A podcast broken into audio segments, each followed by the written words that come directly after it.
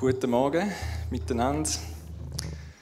Ihr da oben, ihr da unten und die Hai. Es ist gut miteinander verbunden dürfen sein. Wir freuen uns auf bessere Zeiten, was das betrifft. Also einmal ich mich. Geht euch wahrscheinlich auch gleich. Ja, wir haben heute ein spannendes Thema, ein wichtiges Thema, ein herausforderndes Thema ein Thema, das kann bewegen, aber wo nur wird bewegen, wenn, man, wenn Gott etwas macht. Ich, in der Vorbereitung habe ich gedacht, ich kann noch so viel davon reden und ich kann euch viele gute Argumente liefern oder irgendwelche Vergleiche oder so. Wenn Gott nicht der ist, wo in unsere Herzen irrt, wenn Gott nicht der ist, wo uns die Augen aufmacht und, und die geistliche Dimension sehen lässt von seiner Größe, dann gehen wir wahrscheinlich wieder etwa gleich raus, ähm, wie wir da reingekommen sind. Und ich wünsche mir, dass das nicht passiert, sondern ich wünsche mir von mir und von uns allen und von euch daheim und von euch unten, dass wir mit dieser Haltung da sind und dass wir Gott den Raum geben, wo ihm, zu, wo ihm auch zugesteht. Wenn wir ganz ehrlich sind und die Grössenverhältnisse anschauen, äh, auf das können wir dann, noch, dann können wir eigentlich nicht anders. Ja, wir startet, ihr startet mit mir in eine neue Serie. Wahrscheinlich so ein bisschen in dem Jahr, wenn ich wieder predigen wird es um den Kolosserbrief gehen. Und wir fangen vorne an, heute zumindest mal, mit dem ersten Vers. Und ich werde kurz, wir haben nicht die Zeit, um alle 23 Vers lesen. Äh, darum erzähle ich euch die ersten acht Vers bisschen, um was es geht, auch um was geht es überhaupt im Kolosserbrief. Und wenn ich euch sowieso wärmstens empfehle, leset den Kolosserbrief sonst mal, ähm, immer mal wieder. Es ist ein von meinen Lieblingsbriefen. Es ist so ein schöner Brief, sage ich euch. Und es gibt so viele ähm, wertvolle Sachen, wo man dort drin entdeckt, über Gott, über Jesus, aber auch über uns und das, was er denkt. Darum nehmt den auch für euch persönlich auseinander und studiert den und lasst den wirken in euer Leben hinein. Der Kolosserbrief ist ein Brief, der Paulus geschrieben hat, zusammen mit dem Timotheus. Der Paulus ist im Gefängnis oder im Hausarrest gewesen, nicht weil er den Eltern nicht gefolgt hat oder so, sondern wegen seinem Glauben.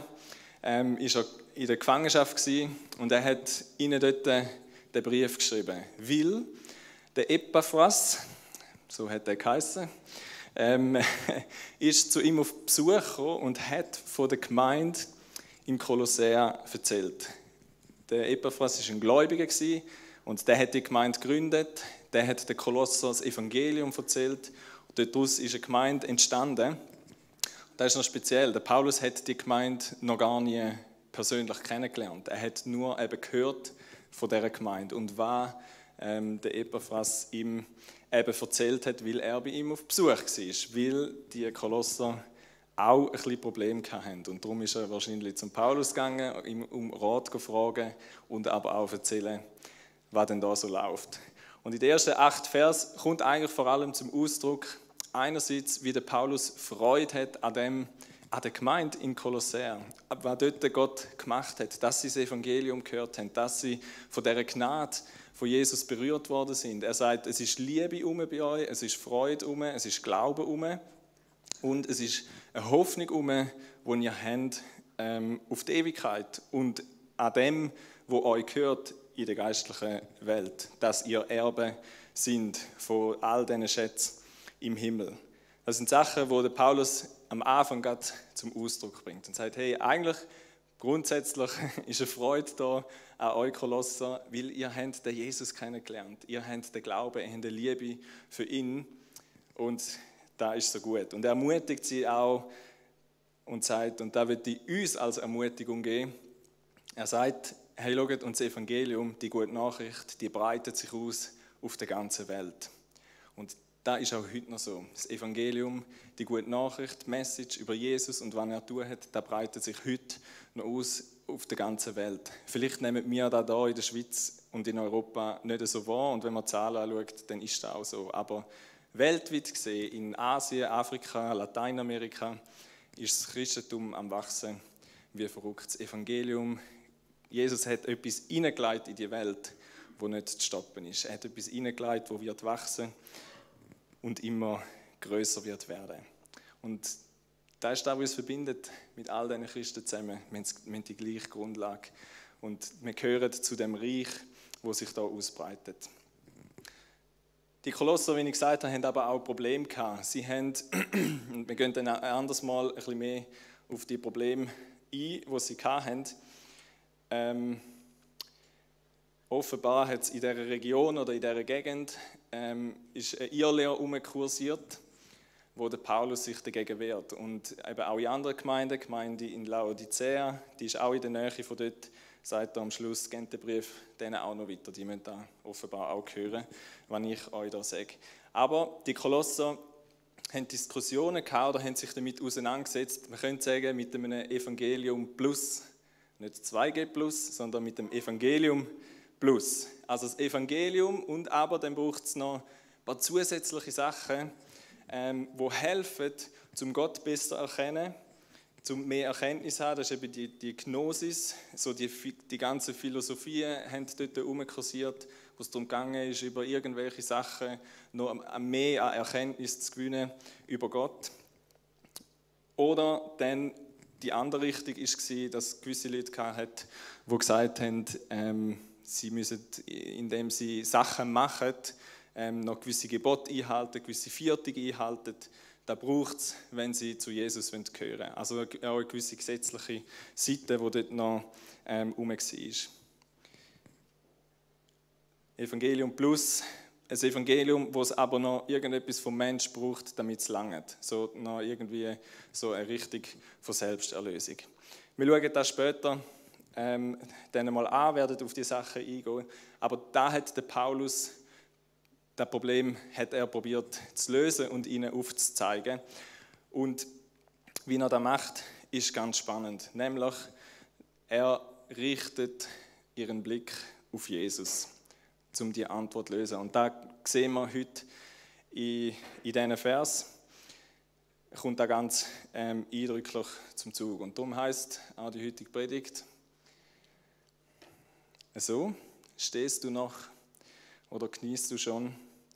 Ihr werdet am Schluss vielleicht besser verstehen, wie ich auf den Titel komme. Aber das ist mein Ziel für heute Morgen, dass wir auf Jesus schauen, über Jesus staunen. Und wenn wir ihn erkennen, dann wird da eine Reaktion von der Demut in uns auslösen, weil er der mächtige Herrscher ist, weil er ein guter Herrscher ist und unser Retter ist. Und es wird bewirken, dass wir nach seinem Willen leben wollen. Der Paulus beschreibt da gerade in diesen ersten Vers, ich finde es eines der gewaltigsten Kapitel und Abschnitt über, wer das Jesus ist. Vielleicht kennt ihr das, dann könnt ihr euch mitfreuen und sonst tauchen wir jetzt ähm, in diese Sache rein. Wir sehen am Vers 9, was Anliegen von Paulus ist für die Kolosser. Nebst dem, dass er sich freut, sagt er im Vers 9, Kolosser 1, Vers 9 heißt es, deshalb haben wir seitdem nicht aufgehört, für euch zu beten. Wir bitten Gott, dass sein Geist euch mit Weisheit und Einsicht erfüllt und ihr auf diese Weise seinen Willen immer besser erkennt.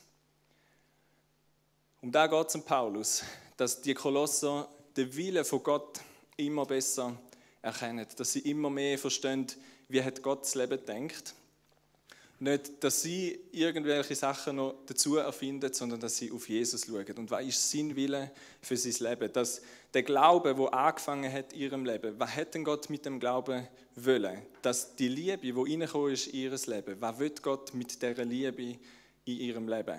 Wir sehen da in dem Brief, erst im zweiten Kapitel, wo es sehr um die Lehre geht und nachher Kapitel 3 und 4, wo es dann darum geht, und wie wirkt sich da ganz konkret in unser Eheleben aus, in unser Familienleben, in unser persönliches Leben, in unser, ähm, wie wir arbeiten und in der Arbeitswelt unterwegs sind. Paulus ist der Anliegen, dass der Wille von Gott in unserem Leben passiert und nicht irgendetwas anderes.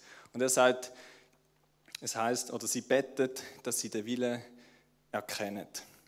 Und erkennen ist so ein Wort, wir haben da vielleicht, ja, keine Ahnung, ob euch das auffällt, aber wir haben es jetzt schon ein paar Mal in Predigten davon gehabt, Blender oder Fackeln. Der Dani hat schon ein bisschen über das predigt mal, wo es darum geht, es geht darum, dass wir nicht einfach viel über Gott wissen, sondern dass wir ihn eben wirklich erkennen und kennen. Es geht nicht um da, wo bei den äh, Kolosser das Problem war, um das Spezialwissen, wo die einen gemeint haben, haben sie, oder um die Philosophie.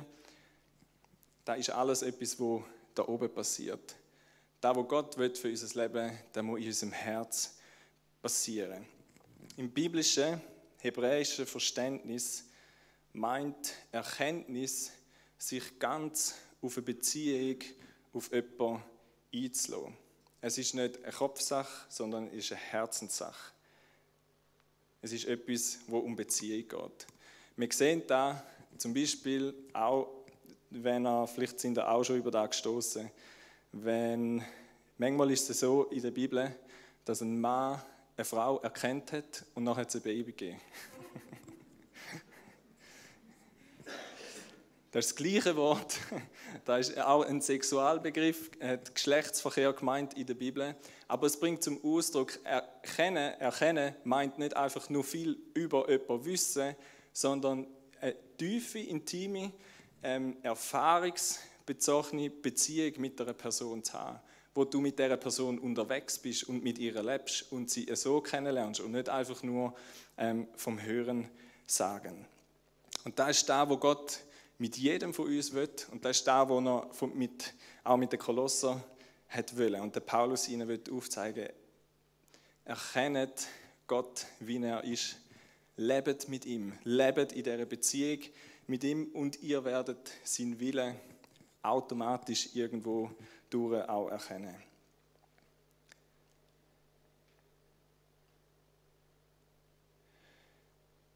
Wenn wir nur viel über Jesus wissen, dann ist die Gefahr sehr groß, dass man eben so in einen gesetzlichen Lebensstil einkommt. Wir denken, wir können da und da machen und dann kommt es so oder so. Wir kommen so in einen, vielleicht könnte man sagen, in einen Pharisäer-Lebensstil, wo alles geregelt haben, damit sie ja alles richtig machen und denken, so können sie dann Gott irgendwie zufriedenstellen. Aber Jesus geht es nicht um das, sondern es geht darum, dass wir Herzensbeziehung haben, dass wir mit ihm leben, dass wir mit ihm seine Emotionen erleben und er unsere, dass wir mit ihm durch Hochs und Tiefs von unserem Leben können durchgehen und erleben, wie er treu ist und wie er uns versorgt, wie er uns durch schwierige Zeiten kann durchführen kann, wie er so Zeiten auch zulässt und so weiter. Es geht darum, dass wir ihn erleben und aus dem Erleben heraus ihn immer besser kennenlernen. Und das wird passieren automatisch, ähm, wenn wir so mit ihm unterwegs sind, werden wir seinen Willen ähm, auch immer besser kennenlernen. Sprüche 8, Vers 20 heißt, wo Menschen gerecht miteinander umgehen und nach Gottes Willen fragen, da bin ich zu Hause. Ich finde es ein krasser Vers. Dort, wo Menschen nach dem Willen von Gott fragen und wo sie auch dementsprechend leben, einen gerechten Lebensstil haben, dort ist Gott daheim. Dort ist er, dort ist er mit seiner Gegenwart. Dort ist er mit seinem Wirken. Also, erkenne im Sinn von Herzensbeziehung und nicht einfach einen Haufen über Gott wissen oder einen Haufen über die Bibel wissen oder keine Ahnung was. Das bringt alles nichts, wenn es nicht eine Herzenssache ist. Und Paulus geht es eben um den Willen von Gott, dass man den erkennt. Es ist ihm ein Anliegen,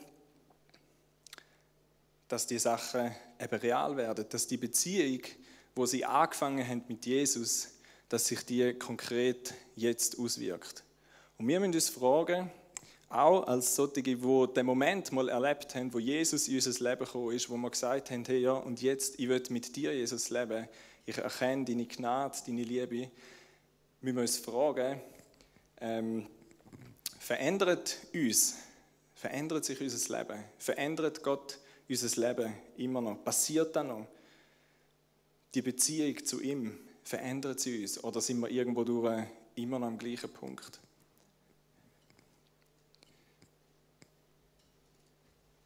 Ich glaube, wenn wir Gottes Wille anfangen zu leben und tun, dann wird sich unser Leben verändern. Was meint der Wille von Gott? Wenn wird denn der Wille von Gott erfüllt? Könnte man sich ja fragen, oder kommt die Frage auf? Ganz grob, da könnte man mega ins Detail gehen. Gottes Wille wird dann erfüllt, wenn Menschen nach seinen Gebot leben, wenn Menschen Gutes tun, wenn sie da tun, was er sagt. Gottes Wille wird erfüllt, wenn sich jemand vom Geist Gottes führen lässt und gehorsam ist dem gegenüber, wie Gott ihn will führen durch sein Leben, durch seinen Alltag. Gottes Wille ist aber auch, dass alle Menschen die Erlösung durch Jesus überkommen und da erkennen, da wollen für ihr Leben. Gottes Wille ist auch zum Beispiel, dass alle Menschen zu der Erkenntnis von der Wahrheit kommen, dass sie merken, hey ja, Gott ist die Wahrheit und da, wo er sagt, ist Wahrheit dass sie Jesus kennenlernen. Und da gäbe es noch ganz vieles mehr. Aber zusammenfassend könnte man so Gottes Wille zu erkennen, heißt erkennen, was Gott von mir will, von meinem Leben. Zum Beispiel eben, dass ich mich führen lasse vom Heiligen Geist, dass ich nach seinen Gebot lebe, dass ich einen gerechten Lebensstil habe. Und was Gott für mich will. Also was Gott äh, von mir will und aber auch, was Gott für mich will. Nämlich, er will uns segnen und er will, dass wir ein Segen sind für andere. Er will uns hineinnehmen in die Fülle, wo, wo nur er kann geben und gleichzeitig soll unser Leben aber auch Frucht und Segen sein für andere Menschen in unserem Umfeld. Wir lesen in der, ab dem Vers 10 noch ein paar Verheißungen ähm, über da, wo ähm, wo wird passieren, wenn man nach seinem Willen lebt. Ich könnte das lesen. He? Wir lesen es zusammen. Dann nämlich könnt ihr so leben, dass der Herr dadurch geehrt wird, ist eine Auswirkung. Ein Lebensstil, wo Gott ehrt. Und er sich in jeder Hinsicht über euch freut. Eine zweite Auswirkung. Gott wird Freude haben an euch und an uns, wenn wir so leben. Euer Leben wird für Gott Frucht bringen, indem ihr vielerlei weise Gutes tut.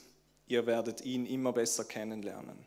Eine nächste Verheißung. Wenn wir nach seinem Willen leben, werden wir Gott besser kennenlernen. Immer mehr verstehen, wie er denkt und tickt. Und das ganze Ausmaß seiner herrlichen Kraft und Stärke erfahren, damit ihr geduldig und ausdauernd euren Weg gehen könnt. Eine weitere Auswirkung, wir werden Kraft überkommen, Geduld überkommen, können ausharren in unserem Alltag, in den Sachen, wo wir drin sind. Und wer kann das nicht brauchen? Ich kann das brauchen. Heute Morgen zum Beispiel. Mama mia. Äh, genau, also. das wirkt noch ein bisschen nach. wir brauchen das. Ähm, und dann, ihr habt wirklich allen Grund, Gott, dem Vater, voll Freude dafür zu danken. Also weitere Auswirkung. Wir haben wo er uns auch aufzeigt, hey, und ich glaube, das ist etwas, wo wir auch immer mehr werden erkennen, je mehr wir sind Willen tun, wie viel Grund zur Freude wir haben, Gott dankbar zu sein für all das Gute, was er in unser Leben geleitet. Denn er hat euch zu seinen rechtmäßigen Erben gemacht, zusammen mit allen, die zu ihm gehören. Dürft ihr einmal bei ihm sein, in seinem Reich des Lichts. Er hat uns aus der Gewalt der Finsternis befreit und nun leben wir unter der Herrschaft seines geliebten Sohnes Jesus Christus. Durch ihn sind wir erlöst, unsere Sünden sind vergeben. Das sind Realitäten, wo uns Freude geben können, egal wie unsere Umstände sind, wo unabhängig sind von unseren Umständen. Also es liegt ganz viel Verheißung drauf, wenn wir nach dem Willen von Gott leben, wenn wir tun, was Gott uns sagt. Und darum betet Paulus ähm, für Kolosser und er hat es auch für uns gemacht, wenn er noch leben will bin ich mir sicher. Und auch von unserer Gemeinde gehört hat. Wie werden wir den Willen von Gott erkennen? Ich glaube, ein großer Punkt ist durch sein Wort. Darum hat er zum Beispiel ja den Kolosser einen Brief geschrieben. Aber wir haben ja heute die ganze Bibel, so wie wir sie kennen. Und dort drin zu lesen und das zu verinnerlichen und anfangen, ähm, anfangen zu leben, das ist etwas, wo uns in seinen Willen führt und wo uns hilft, aufzuzeigen, was ist denn der Wille von Gott? Was will er für unser Leben?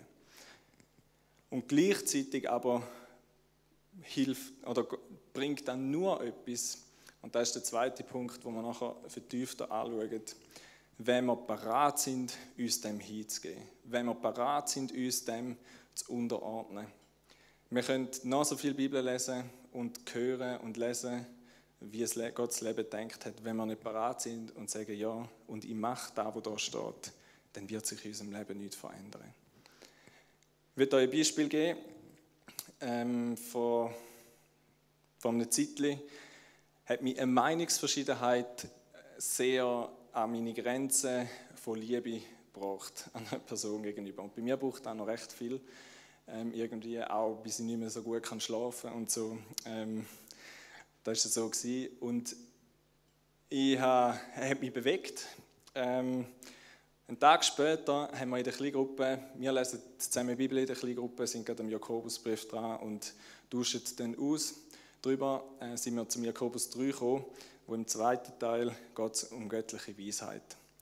Und dort ist gestanden, ist gestanden, dass man göttliche Weisheit ist, zum Beispiel, dass man auf sein Recht verzichtet, dass man auf den Frieden achtet, dem mehr Gewicht gibt als eben zum Beispiel am eigenen Recht, dass man Rücksicht nimmt und so weiter.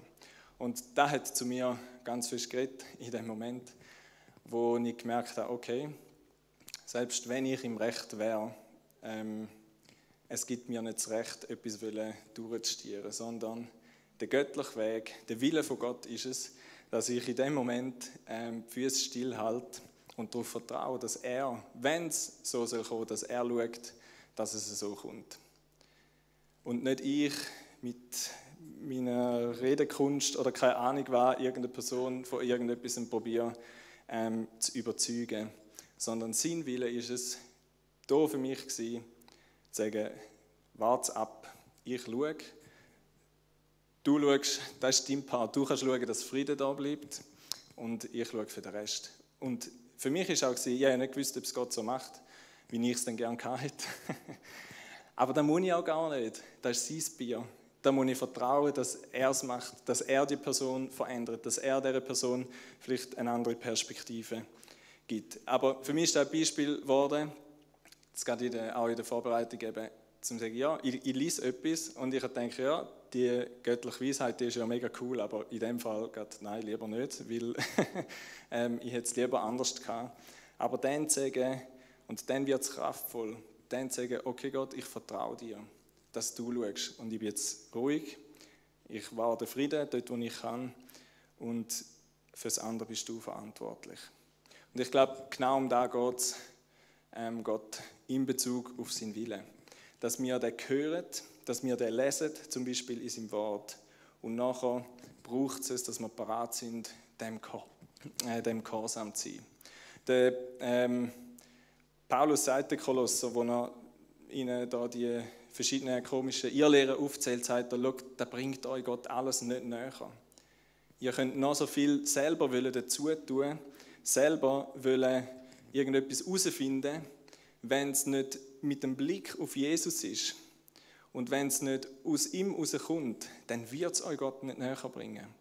Da, wo ihr braucht, und da ist das, was er nachher macht. Er richtet ihren Blick auf Jesus und sagt, ihr müsst auf ihn schauen. Er ist der Mächtige, er ist der Groß, er ist der Schlüssel für eine tiefe Beziehung zu ihm. Er sagt im Vers 14, da haben wir vorher gelesen, ihr seid jetzt unter seiner Herrschaft, unter der Herrschaft von Jesus Christus leben wir jetzt. Er sagt, wie es läuft und nicht du und ich. Und darum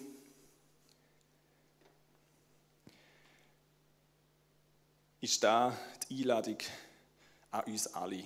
Vielleicht das erste Mal und vielleicht wieder mal. Dass wir uns Jesus und seinem Willen unterordnen.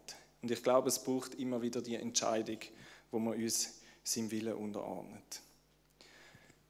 Der Paulus zählt nachher auf, er richtet den Blick Vollgas auf Jesus. Er zeigt, wie krass Jesus ist.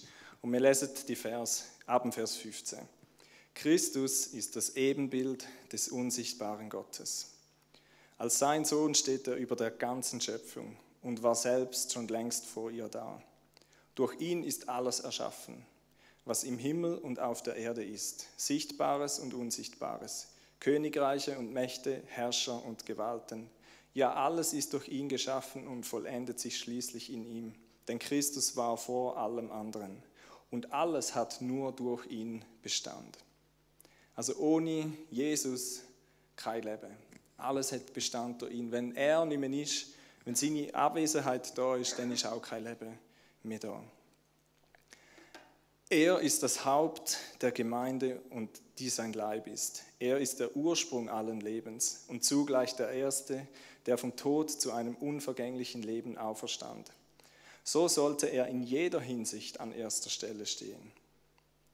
Denn Gott hat beschlossen, mit seiner ganzen Fülle in ihm zu wohnen und alles im Himmel und auf der Erde durch ihn mit sich zu versöhnen. Ja, Gott hat Frieden gestiftet als Jesus am Kreuz sein Blut vergoss. Auch ihr wusstet früher nicht, was es bedeutet, mit Gott zu leben. Ihr wart seine Feinde durch alles Böse, das ihr gedacht und getan habt. Doch indem Christus Mensch wurde und am Kreuz starb, hat Gott euch mit sich selbst versöhnt.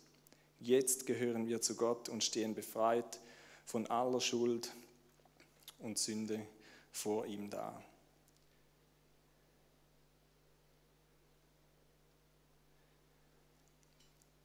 Der Paulus malt ihnen Jesus vor die Augen, wie mächtig und wie herrlich dass er ist. Und mir bringt der Abschnitt irgendwo durch zum Staunen und gleichzeitig aber merke ich auch, ich kann das nicht fassen mit meinem Verstand. Die Dimensionen, die da beschrieben sind, da geht nie, nie, nie, nie in unserem Kopf, wenn nicht Gott unser Herz, uns da irgendwie im Herz und im Geist ähm, eröffnet und man immer mehr erkennt, wie der Gott ist. Ich würde uns um ein bisschen helfen, habe ich einen Vergleich gelesen, den ich euch ähm, präsentieren möchte, damit wir uns die Dimension vielleicht ein bisschen vorstellen können, darüber, wie mächtig und wie groß der Gott ist. Ähm, und zwar, ich habe einen Ball, der hat nicht ganz 20 cm, aber wenn da die Sonne wäre, 20 cm Durchmesser, und sie ähm, wäre dort hinten bei der Eingangstür und, ich stehe da. Für die im dritten OG ist es auch die Eingangstür die hinten bis zu euch zum Plenum. Also wenn da die Sonne ist, dann habe ich da die Welt im Hosensack. Moment. So. Dann ist da unsere Welt. Von der Grössenverhältnis. Ein Pfefferkorn. Also, und das sind von der Bühne an oder von der Stuhl bis zu der Tür hinter sind es 24 Meter. Das ist die Distanz zwischen ähm, der Welt und der Sonne in dem Verhältnis. Und mit dem Flugzeug bräuchte man 21 Jahre, um von da dorthin zu kommen, also von der Erde zu der Sonne. Und der nächste Stern nach der Sonne, wo der Sonne am nächsten ist, der wäre dann zu New York von der Distanz her. In deren Größen gerechnet. So, und jetzt heißt es in der Bibel, dass Gott das Universum, das ganze Universum, wo ja das ist ja nur die Sonne und der nächste Stern, da zwischen ihnen Platz hat. In eurer Handspanne, in seiner Handspanne. Da drin hat alles, was ist, Platz was es gibt auf dieser Welt, wo erschaffen ist auf dieser Welt, wo irgendwie lebt und kursiert irgendwo da oben. Ich bin kein, komme da nicht mega draus. Aber bei Gott hat es da einen Platz. So groß ist er, so mächtig ist er, so über allem, wo wir uns vorstellen können. Wir fühlen uns manchmal so mega groß und wichtig. Da drin hat das Universum Platz. Darauf sind acht Milliarden Menschen. Wo bist du?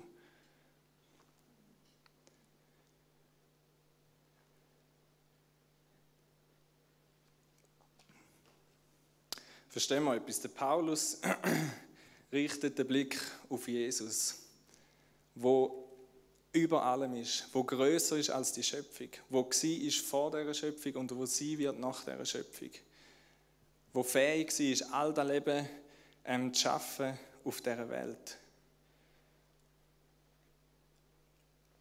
Der Johannes sagt am Schluss von seinem Brief vom Evangelium, sagt er, die Welt könnte nicht alle Bücher fassen, wo müssten geschrieben werden, um alles, was Jesus bewirkt hat, ähm, können aufzuschreiben. Sein Wirken, sein Tun, sein Sein ist über allen Dimensionen. Wir können das nicht fassen mit unserem Verstand. Und da ist der Gott, der regiert. Da ist der Gott, der bestimmt, wie das Leben läuft. Ich würde euch einen Spruch zeigen, den ich schon lange mal aufgeschnappt habe und gewusst habe, irgendwann brauche ich den. Wo so gut zum Ausdruck bringt, wie wir Menschen manchmal unterwegs sind in Bezug auf Gott. Wir haben manchmal das Gefühl, Gott wisse nicht, wie der Text vom Lied geht. Wir haben manchmal das Gefühl oder regen uns sogar noch darüber auf, über das, was Gott tut, weil es nicht dem entspricht, wo ich denke, dass richtig ist.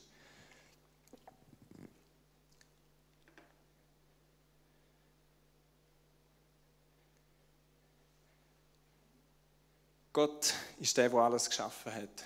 Er hat Geschichte geschrieben. Er ist der, der Geschichte schreibt. Er ist der, der die Welt gemacht hat. Er ist der, der dein Leben gemacht hat. Er ist der Interpret von all dem, was da ist und irgendwie funktioniert und tut. Und die einzig angemessene Reaktion von einem Menschen und von uns Menschen ist, dass wir erkennen, wir sind verschwindend klein. Wir können uns ja nicht mal 8 Millionen Menschen auf dem Pfefferkügel vorstellen. Oder 8 Milliarden. ist es nicht angebracht, dass wir uns dem Gott, dem Jesus unterordnet und sagen, ja, dein Wille soll geschehen und nicht mein Wille. Du weißt besser, was ist für mein Leben, wie ich selber, weil du einfach viel größer bist. Es ist der Gott, der definiert, wie das Leben läuft. Es ist der Gott, der sagt, was gilt und was nicht gilt. Es ist der Gott, der definiert, was Wahrheit ist und was nicht Wahrheit ist. Wir können noch so lange sagen, für mich stimmt das nicht. Und das ist das Problem, wo wir Menschen haben. Wie gehen wir mit dem um? Entweder sagen wir, mit so einem Gott will ich nichts zu tun haben, was noch lange nicht heißt, dass den Gott nicht gibt. Oder wir basteln unseren Gott zusammen, wo in gewissen Bereichen machen wir, leben wir nach seinem Willen und in gewissen Bereichen denken wir, da habe ich keine Lust oder da, da weiß ich es besser wie du. Oder da habe ich die bessere Idee wie er. Wir kreieren unseren Gott, wie er bei uns hineinpasst. Und wir lassen nicht Gott, Gott sein, so wie er ist. Wir probieren ihn in eine Box hineinzupacken, die nie wird gehen.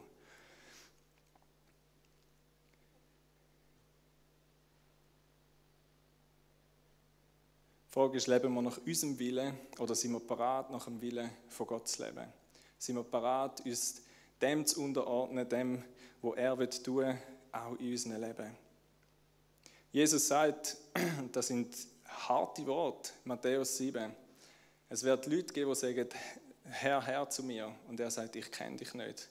Das sind Leute, die sagen, die eigentlich viel über Gott wissen, aber sie haben nicht das tun, was er gesagt hat. Und da ist da auf das, wo Gott schaut. Er, er, ihm geht es nicht darum, wie viel du über ihn weißt, sondern ihm geht es darum, ob du ein hingegebenes Herz hast, ob du ein Herz hast, das sich ihm unterordnet, ob du die Bereitschaft hast, ähm, zum nach seinem Willen leben und zum Selbst tun und nicht einen Haufen zu wissen. Es gibt zwei Reaktionen. Entweder du lehnst den Gott ab oder du reduzierst ihn auf irgendetwas, wo dir gerade so passt. Oder die andere Version ist, dass du erkennst und da muss das muss Gott in unserem Leben machen. Dass eine Ehrfurcht über unser Leben kommt, wo wir nur noch staunen können. Und die einzige Reaktion ist, wir können sagen, wir gehen auf die Knie und demütigen uns vor dem Gott, weil er der Mächtige ist, weil er der Herr ist, weil er regiert über unser Leben, weil unser Leben in seiner Hand liegt und wir unser Leben nicht können verlängern, sondern es rein seine Gnade ist. Und schaut, das Gute ist, dass wir einen guten Gott haben, einen guten Herrscher. Wir haben nicht einen, der launisch ist und mal so drauf ist und mal anders. Wir haben nicht einen, der ähm, aus den Emotionen herauslebt, sondern er ist gleich gestern, heute und morgen. Und was mich beeindruckt, ist, nebst dem, dass Gott mächtig und über alles ist und einen Anspruch hat, wo wir nie werden genügen, Wir werden nie seiner Heiligkeit genügen, seinem Anspruch von Sündlosigkeit, wo nur in seiner Gegenwart Platz hat, dass er die acht Milliarden Menschen auf der Welt nicht außer Acht lässt. Versteht ihr die Dimension? Das Universum hat da drin Platz. Und es ist ihm nicht egal, was auf dem kleinen Pfefferkügel, was mit diesen Menschen da ist, was mit dir ist. Er weiß, wie viel Haar du auf dem Kopf hast. Und ich finde, also, das sind so, die Dimensionen liegen so weit auseinander, wo aber so seine Größe zeigen und so seine Liebe zeigen, die er hat, dass er über alles ist und gleichzeitig dich nicht aus den Augen verliert. Dass gleichzeitig ihm nicht egal ist, wo du stehst in seinem Leben. Dass ihm nicht egal war, dass die Menschen nichts mehr mit ihm zu tun haben. Verstehen? Er hätte ja können sagen, ja gut, die da auf dem Pfefferkügel in dem Universum, pff, dann halt, selber die Schuld. Es ist ihm nicht egal gewesen, was mit diesen Menschen, die da drauf wohnen, passiert. Es ist ihm nicht egal, was deine Lebensumstände sind. Und das bringt gleichzeitig, nebst dem, dass er heilig und gerecht ist, bringt er seine liebevoll, barmherzige Seite so zum Ausdruck, wo man merkt, hey, ich habe für Gott eine Bedeutung. Er ist der, der unsere Probleme löst, wo meine Konflikte im Auge hat, wo meine Verletzungen sieht, wo meine Nöte sieht und darauf eine Antwort hat.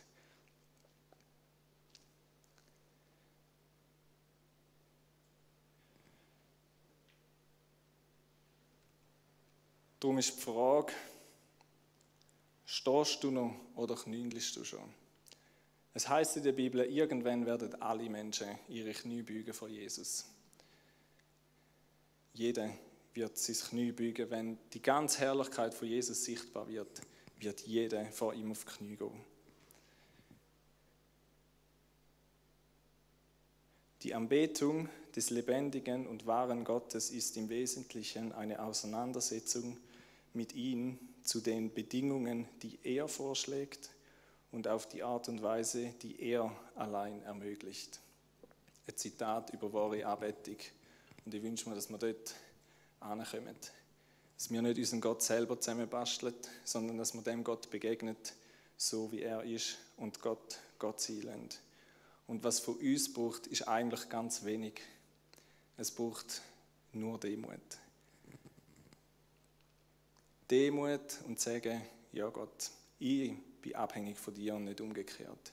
Du bist nicht abhängig von meinem Dienst, von meiner Hingabe oder so, sondern ich bin abhängig von dir, von deiner Liebe, von dem Leben, wo du in mein Leben einleist. Und Gott verheißt Menschen, die sich demütigen, Menschen, die sich Gott nähern, denen wird er begegnen. Menschen, die sich ihm hingehen, die wird er aufrichten. Denen wird er begegnen. Dort wird er die sein. Dort wird er mit seiner Kraft und mit seiner Herrlichkeit sein. Und ich wünsche mir für mein Leben und ich wünsche mir für uns als Gemeinde, dass wir so eine Gemeinde sind, wo die Demut hat, wo parat ist, auf die Knie zu gehen vor dem Gott und zu sagen, da, da ist mein Leben. Ich bin parat, mein Leben dir hinzugeben. Ich bin parat vertrauen, dir zu vertrauen, dass dein Wille das Beste ist für mich. Auch wenn ich es nicht sehe und nicht verstehe und nicht einordnen kann. Gott ist so viel größer. Er hat den Überblick über jedes Leben.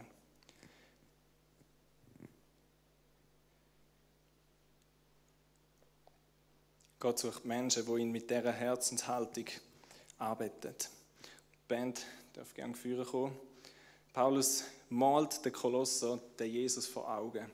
Er sagt ihnen, hey, schaut, da ist euer Gott, da ist euer Jesus. Für den habt ihr euch mal entschieden.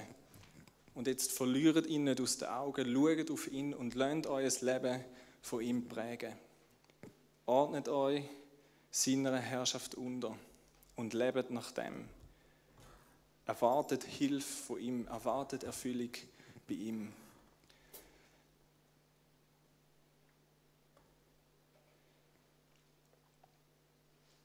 Wir wollen eine Zeit haben jetzt, wo wir wo wir Gott wirken lassen, wo wir Gott machen lassen, wo Gott in unserem Herz Raum bekommen äh, offen sein. Keine Ahnung, was Gott tut, wann er schon am Tun ist, wann er ja redet. ich wünsche mir, dass wir, wenn Gott uns heute aus, ähm, herausfordert, dass wir parat sind, ganz konkrete Schritte zu machen, so wie er es euch aufs Herz leitet. Dass wir die Haltung kommen von Demut, von Gehorsam, von Unterordnung. Wissen, Jesus, und da möchte ich dir Danke sagen dafür, dass du ein Gott bist, der barmherzig ist und liebevoll ist. Ein Gott bist voller Hingabe, wo selber auf die Welt gekommen ist, wo sich Menschen mit sich selber versöhnt hat, heißt es. Wir können nichts dazu beitragen. Danke für die liebevolle Art, für die gnädige Art, wo du hast, wo unserem Leben begegnet. Und Jesus, gleichzeitig bitte ich auch, dass wir ins Staunen kommen und nicht anders können, als vor dir auf die Knie gehen und, und dürfen sehen und erkennen, wie mächtig und groß du bist, wie herrlich du bist, wie über allem du stehst, wie nichts ohne dich Bestand hat, wie dir niemand ans Wasser reichen kann. Heiliger Geist, öffne uns die Augen, irgendwie, dass wir das sehen können, dass wir das erkennen in unserem Herz, dass wir dich besser dürfen kennenlernen und dürfen staunen darüber, wer du bist.